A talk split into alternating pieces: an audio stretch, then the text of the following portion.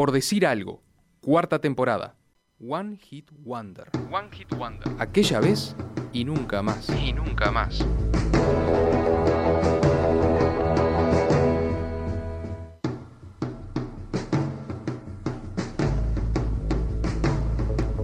En 1870, la Vaticana ciudad de Roma finalmente cedía al asedio diplomático y armado de la recién nacida Italia, a la que finalmente se unía a regañadientes, ¿no? Italia se convertía en una sola en lo formal, porque una línea invisible y caprichosa, pero fuerte como una muralla, dividió siempre el norte rico del sur bárbaro. Cien años después de aquella batalla, el Cagliari de 1970, por primera vez, tiró esa muralla y avanzó sobre el norte, dándole algo de orgullo al sur, o al menos algo de venganza. En One Hit Wonder hoy, el Cagliari campeón de la Serie A de 1970.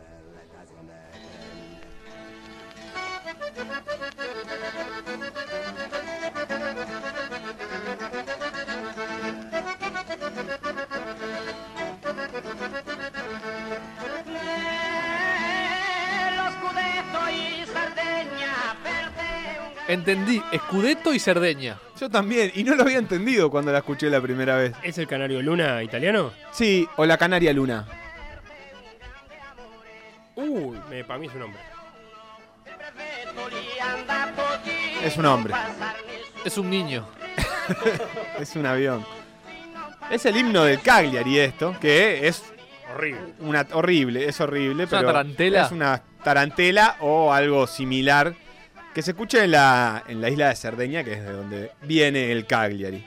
Eh, estaba pensando que hay como una sensación de que Italia siempre estuvo ahí, ¿no? Pero en realidad es ¿Ahí bastante- dónde? Ahí, en el mundo. Es- Italia, vos te agarras desprevenido y decís, sí, sí, existirá desde siempre, yo qué sé, está Italia ahí.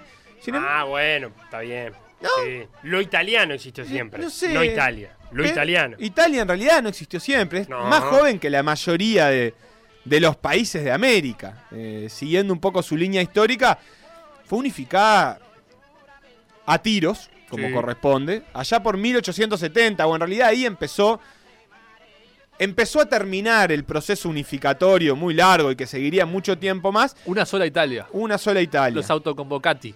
Autoconvocati. El, el italiano se habla así. Eh, comían ¿Vos empanadas. qué sabés? ¿Cómo es el italiano? Eh, todo termina en I. O en ti. o en ri. Autoconvocati. Llama la, la, la fábrica de empanadas esa. ¿La tenés? No. Bocati. Bueno, está, seguí. Autoconvoca. ¡Ay! Claro, una, una con- promo. Una promo. Te ganás un auto. Dale. Eso Una al sola pri- empanada. Eso al principio. Estamos regalando ideas. Pero bueno, sacarse de arriba en realidad a los austríacos y a los húngaros, a los húngaros, eh, llama la pasiva, era el gran anhelo, eh, ¿no? La búsqueda de la unificación de las provincias, que algunas ya conoceremos, conocemos los nombres, otras no tanto, pero la provincia italiana se querían unificar básicamente para sacarse a los austrohúngaros de arriba, pero hubo dificultades. Para empezar, los austrohúngaros no se querían ir. Claro, estaban allá al norte. ¿no? Los austrohúngaros ya Ah. en, en el Tirol, en Trieste, en todos lados. De ahí, eh, abajo de Austria y Hungría, había más austrohúngaros. Claro. digamos. Eh, y después, también es cierto que las provincias un poco se odiaban. Eh, Poco mucho. un poco mucho, porque eh, si bien este, el relato de la unificación podía sonar seductor, eh, estas provincias habían crecido como enemigas y como enemigas militares incluso. La cosa no era fácil y en resumen, haciendo fast forward eh, en la historia, cuando llegó el... Hacemos mucho eso ahora que me pienso. En 1970, que es de cuando estamos hablando, del año en el que vamos a hablar, la relación entre el norte y el sur de Italia estaba tensa como la relación entre Tenfield y Lugano.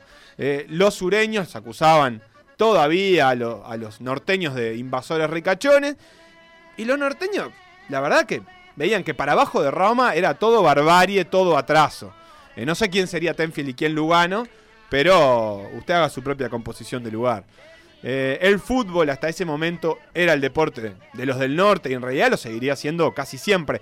Lo más abajo, hablando en términos geográficos, abajo y arriba, como todos sabemos, Claro. que se había dado una vuelta olímpica en la Serie A, era Roma, que fue en 1941. De ahí para abajo nada, solo de ahí para arriba. Milán, Turín, Florencia, Bolonia eran los que habían tenido cuadros campeones. Y los equipos del sur, siempre más pobres, siempre más atrasados, eran derrotados una y otra vez. Y además eran insultados, menospreciados. Eh, ta, tampoco vamos a decir que los cuadros del norte cuando iban al sur eran bien tratados. Pero bueno, además de- del maltrato, no tenían ni una victoria. El, cuentito de, del sur pobre y el norte rico, que por ahí ahora la distancia suena como a mito, la verdad era que era verdad, era la situación italiana. Y ahora vamos a hablar del Cagliari, este 1970, el cuadro de Cerdeña, una de las islas más grandes de Europa, ¿verdad, Felipe? Eh, Sí. Ahí en el top 10 de islas de Europa, eh, Sí, que si bien tampoco es que está tan al sur, eh, sin duda estaba posicionada al lado pobre de la discusión. Eh, y el campeonato del Cagliari de 1970 no, no saldó esa rivalidad, obviamente, no se salda con un campeonato de Aparte fútbol. lo podemos dividir entre los que duermen la siesta y los que no. Ah, sí, esa Sí, sería la división. sí, en el eh, sur se te los duermen estudios sociales Sí, te duermen la siesta. y lo bien que Y hace. el norte no tanto. No tanto. Eh, Así es, Ti. La siesti. Triesti. Pero el fútbol entonces le, le va a dar esta primera oportunidad a los sardos, a los que vienen de Cerdeña, pero a todo el sur, siempre maltratados, de mirar de frente del norte o por lo menos de tomarse una pequeña venganza. Y yo me preguntaba, entre tanto sur y norte, eh, y para entrar en clima de, de juego, ¿cómo se dice juego, Nacho? En tu, en tu italiano, juegui. Sí. Perfecto. Vamos a, a jugar un poco, a ver qué saben de sur y norte. O no. Yoko o no. Juego corto, rápido y sencillo. Estamos Siguen ahí. empatados en la anual. Bambino. Va bene. ¿Qué está más al sur? Es la pregunta. A ver. Me encanta. Hay seis preguntas. Son nomás. preguntas de latitud, entonces. Exactamente. ¿Qué está más al sur? A ver. Empieza Felo. ¿Milán o Turín? Para ponernos en contexto, norte italiano, ¿no? Turín. Correcto, correcto. Muy poquito, ¿eh? Apenitas, apenitas. Nachito, ¿Florencia o Boloña? Fa. Y bueno, vamos, vamos a tirar Boloña. No, está Florencia. Ah, 1 a 0 Felo. Felo, era tirar nomás. esta capaz que es más rara. ¿Madrid o Nápoles? Oh. Pa. Madrid o Nápoles. Madrid en el centro de España, donde lo trasladamos a Italia, ¿no? Aragón, muchos años dueño de Nápoles, Aragón. no Madrid. Agarre, agarre ese compás, haga las mediciones. Eh, Madrid o Nápoles. Ay, Nápoles no está tan al sur como se parece. Tira, Madrid. Felo. Nada en, el, nada en Italia está tan, tan al sur como parece. en Madrid. realidad. Es Madrid, 2 a 0. Muy bien, Felo. Se te acaba, Nachito. No tengo chance. Mallorca, Palma de o Cagliari, que es de donde estaba hablando. Rivalidad estás de matando, islas, rivalidad estás de islas. matando. Voy a tirar Cagliari. Bien, Nachito, 2 a 1. Felo, en esta la podés, la podés liquidar. ¿El hipódromo de San Isidro Sí. o el hipódromo de las Piedras? ¿Qué está más al sur? Opa, si supiera ah, geografía argentina, cero. Eh, El hipódromo de San Isidro está en San Isidro. Esa es la pista que te puedo dar. ¿Y Bien. el hipódromo de las piedras? Está en, En las San Isidro. piedras. Ah, En San eh, Isidro de las Piedras, creo que se llama así la ciudad. Increíblemente. ¿No se llama así la ciudad? Si vos decís, Nachito. Viste que las ciudades tienen nombre de santos ocultos. Sí, pero no, no formales, como San Felipe y Santiago, decís vos. Claro. Eh, Las Piedras. Las piedras era San Isidro antes. Está las piedras más al sur, increíblemente. Y aunque ya está liquidado, Nachito, te voy a dar la última por, Por el el honor. ¿El Parque Fosa o el Parque Saroldi están más al sur? Más al sur. Eh, Te haces la composición del lugar, de ¿no? aquella fatídica que Saroldi, armamos con los estadios. Fosa, callejón al fondo el Fosa. Sí, ahí al lado de- del cuartel, ahí por sí, General por Flores. General Flores. Más al sur, o sea, más cerca a la Rambla, dicho de manera más sencilla. y el Saroldi. Sí, el Saroldi, 34.86 en latitud. Ah, Ah. 34 grados Pensé que era la- 86. La amplitud modular. No, y la, también es la tabla de posiciones este, de esto. los puntos que tiene arriba en el anual. Los veo bien ubicados. Podemos continuar.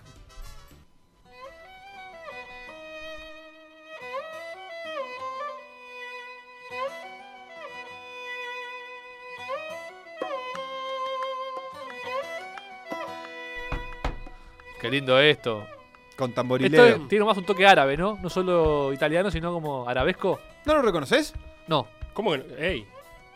Vamos a esperar que. Poro, po, Total, nos poro, sobra poro, tiempo, poro, vamos a esperar que poro, cante. po, Poro, po, poro, poro, poro, poro, po. Es muy conocida esta canción. Sí. Me voy porque allá no me quieren. Me vengo porque acá tampoco. Bueno, no importa. Ya fue. Y, ah, igual hay que decir que el sur italiano supo ser dominado por musulmanes en su tiempo. Sí, todo. Por eso le Digo, hiciste esto. Exactamente, todo supo ser dominado por musulmanes, hay que decirlo. Eh, Kevin Johansen eh, es él, sur o no sur. La historia del Cagliari de 1970 es también, o es casi que más que nada, la historia de Luigi Riva, Gigi Riva. Gigi. El Cagliari es el equipo donde jugó siempre Riva, siempre que fue profesional, digamos. Y para muchos es el mejor 9 de la historia de Italia. De hecho, capaz que no lo tenemos tan presente. Es el máximo goleador histórico de la selección Lo que pasa es italiana. que Luigi siempre estuvo a la sombra de Mario.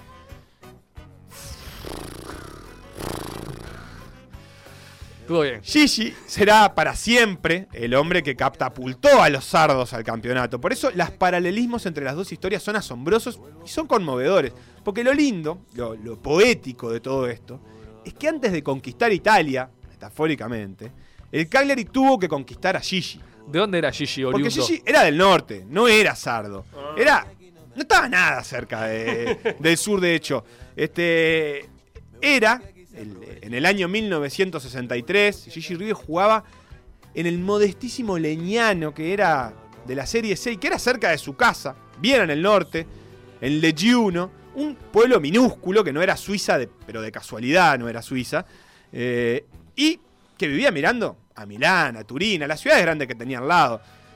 Imagínate, ¿no? Riva era un, un producto genuino del norte italiano. Un montañés. Un montañés, con más ganas de ver ciclismo que de jugar al fútbol, te diría. Pero bueno, a pesar este de que Riva era muy joven en aquella época y jugaba en la C, su pase estaba en boca de todos. Vos prendías la Sport 890 de ellos, Es- la, la Sporty, 80-90 0. exactamente, y el Jocas de ellos eh, lo daba en el Atalanta o en el Inter. Ya se veían venir sus goles de- desde bastante lejos.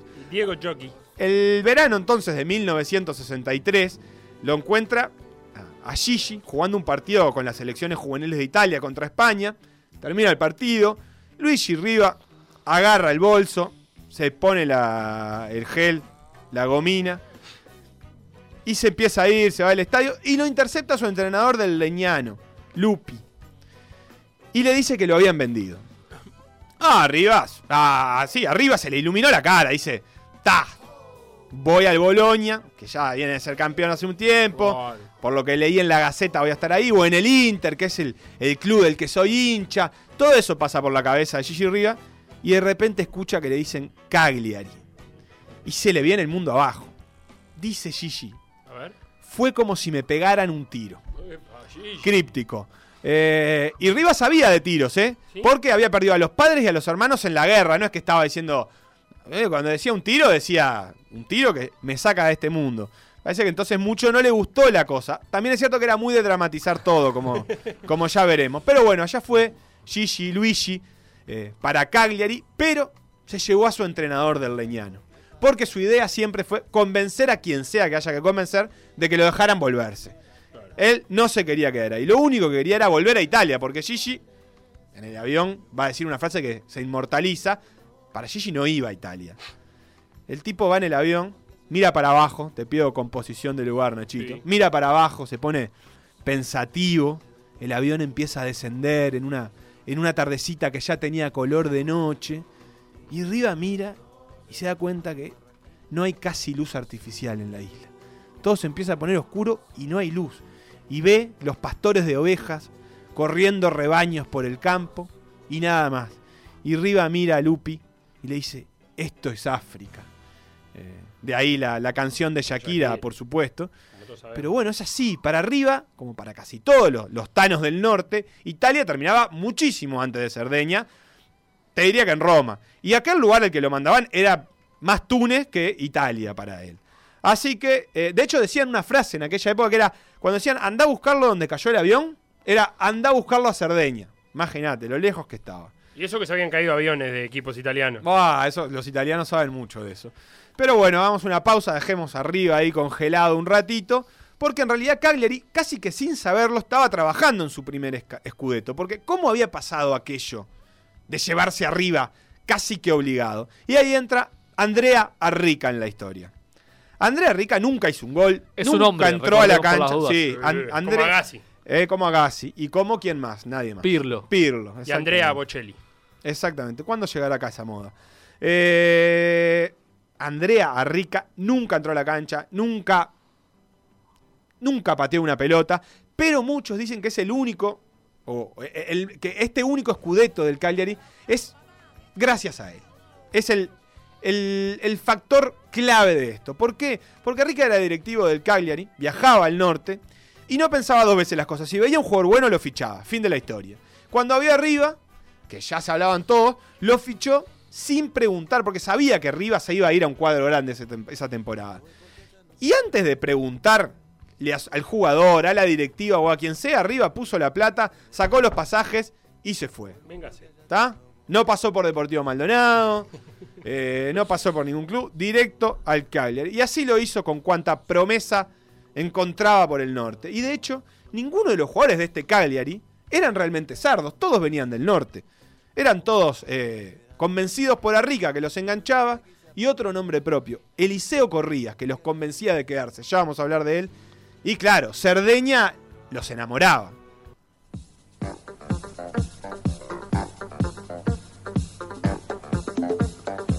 ¿Esta la tenés, Nachito? Pero por favor. ¿Cómo dice el estribillo? No, ni idea, la verdad. ¿No? Sí, sí, la tengo. Rafaela. Rafael. Que reconozcas una canción de Rafaela Carrá y no una de Kevin Johansen. La Kei Johansen tampoco es Rubén Raga, ¿no? Por las dudas. Hablamos de Kei Johansen como si fuera el rey de la música rioplatense. No, no, para nada, para nada. La verdad hizo una canción que se llamaba Sur y yo la tenía que poner. ¿Qué, qué? Ah, buah. Ta, Seguí con lo tuyo porque no estoy para pelearme acá.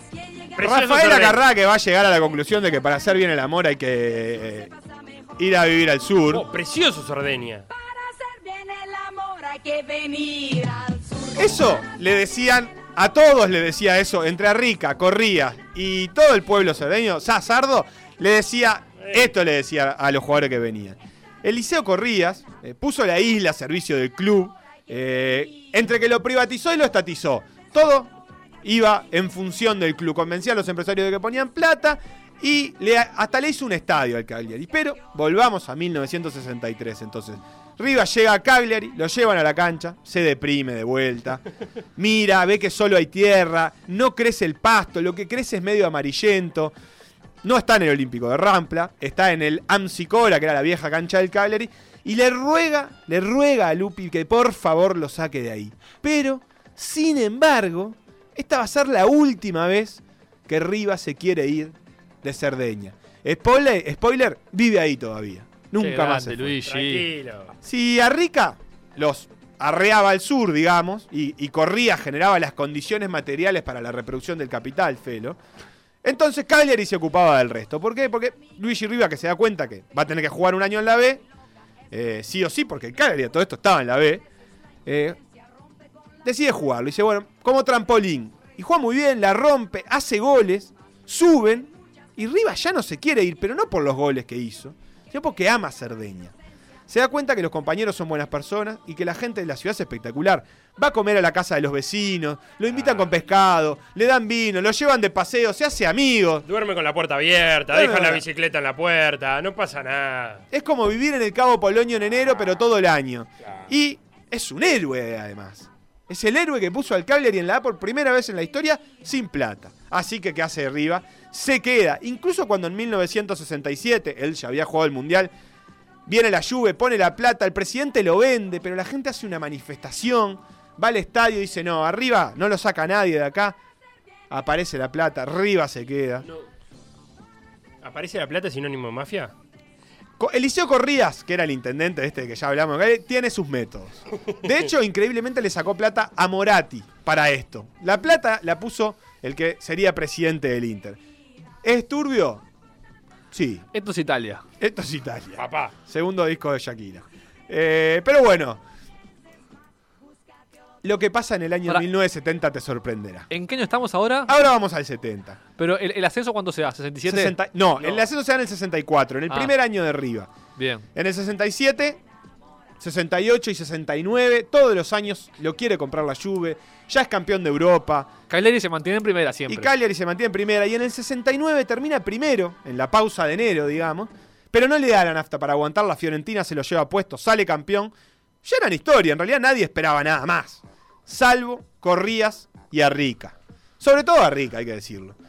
Necesitaban un delantero de garantía para acompañar arriba, más que nada porque jugaban con cinco delanteros por lo menos, entonces necesitaban alguno más. Compraron a Angelo Domengini al Milan, trajeron un arquero, para vos Felo que decís que... Se eh, construye, los campeones se construyen desde el arco. Enrico Albertosi de la Fiori, que sería el arquero italiano del Mundial del 70. Eh, Nené de la Juve, Bruñera de la Fiore, rescataron a, a Cesare Pioli y a Gori, Sergio Gori del Inter. Dicen que era un cuadro hecho pacientemente ¿Usted qué opina, Sergio con los descartes de los cuadros grandes. ¿Está? Lo que sobraba en el Peñarol Nacional de ellos. Como hasta el día de hoy el Cagliari, o sea, sí, sí, sí. armándose con lo Sin que puede. uruguayos, hay que decirlo. Y Riva, siempre Riva, que era omnipotente, hacía todo, ¿viste? Se ganó el apodo, atento, A ver. el sonido del trueno, que es un poco largo para relato, pero es bien representativo. ¿Y cómo se dirá en italiano? El sonito del trono. No me gustó mucho. Está, no sé, no sé Pero cómo se dice. podría ser. Habría que buscarlo. Riva era explosivo, era gigante, era bestial, era un 9 eh, italiano. Eh, no vamos a venir a descubrir acá lo que representa a los 9 italianos. ¿No? Nada, nada, absolutamente No, nada. Justo en 9 está medio tirado Italia. pero- No, pero Luca Toni, Filippo Eh, yo me lo imagino así. Si los videos que he visto, los goles de Riva son todos megas. Todo Luca Toni. Del Empujando vecchio, gente. Del vecchio. Eh, que, eh, era más petizo, puede ser. Bueno, Riva fue capo cañonieri, que es la mejor palabra que nos ha dado el idioma italiano, que capaz que no existe, pero acá le decimos. Capo así. cañonea. Goleador de la Serie A. En el 67 y en el 69, fue campeón de la Euro en el 68, había hecho goles y seguía rechazando la Juve. Amaba a Cerdeña como Pinocho Sosa ama a los íngaros. Con pasión y con lágrima. Y sudor y sangre. Y brillantina. Entonces él, que era el norteño racista, le había sacado el velo al sur, le había visto la, la verdadera cara y estaba enamorado. Se quería quedar y se quería encargar de que toda Italia pudiese ver lo mismo. Decía, yo me voy a quedar a darle un título a mi tierra. El resto de Italia nos llama pastores y bandidos. Pues bien, lo hicimos. Los bandidos y los pastores ganamos el Scudetto.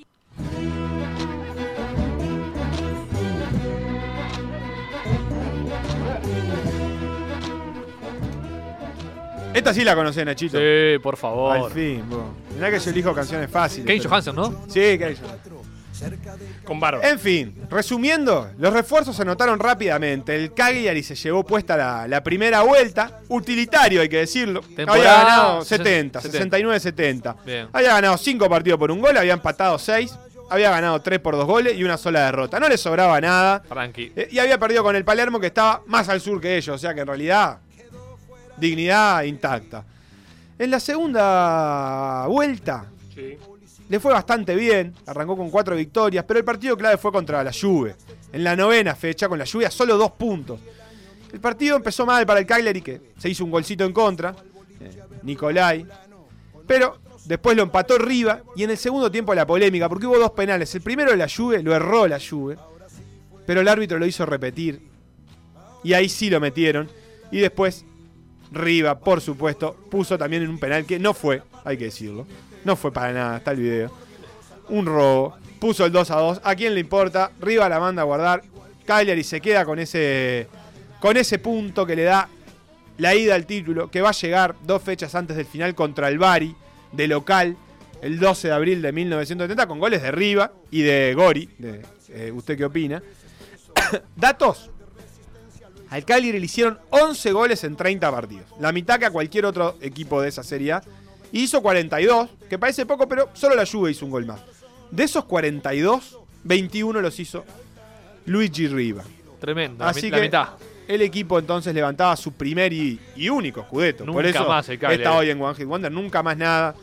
Gigi Riva vuelve a, a quedarse con el capo cañonero y muchos de sus jugadores son convocados para disputar el Mundial del 70, donde Italia llega hasta la final. O sea que finalmente Cerdeña era Italia, era campeón, le daba jugadores a la selección y el Cagliari se lo demostraba a todos. Qué lindo, qué lindo. Última reflexión. Linda historia, no, ninguna otra. Lamentablemente Riva, una, una- felo, la verdad. ¿Qué pasó con Un Riva? austríaco. Después del mundial le pegó una patada, le quebró la pierna derecha, doble fractura de tibia el y peroné. muy de eso. Y el Cagliari que iba embalado rumbo a la Copa de Europa termina perdiendo 3 a 0 con el Atlético de Madrid y nunca más vuelve a ser el mismo. Eh, pero Gigi Riva se quedó a vivir Me lo en imagino Cerdeña. tomando un expreso Tranqui, esos almuerzos que duran dos horas para los italianos. Primo Piatti, secondo Piatti, terzo Piatti. Con el Memo López. Y lo debe haber conocido, porque Seguramente. Gil Riva camina por eh, las calles de Cagliari y la gente se desmaya ante su presencia. Si algún día viene el Memo acá, le vamos a preguntar por Gigi, a ver si lo conoce. Más vale que lo conozca. El técnico de este equipo era un filósofo.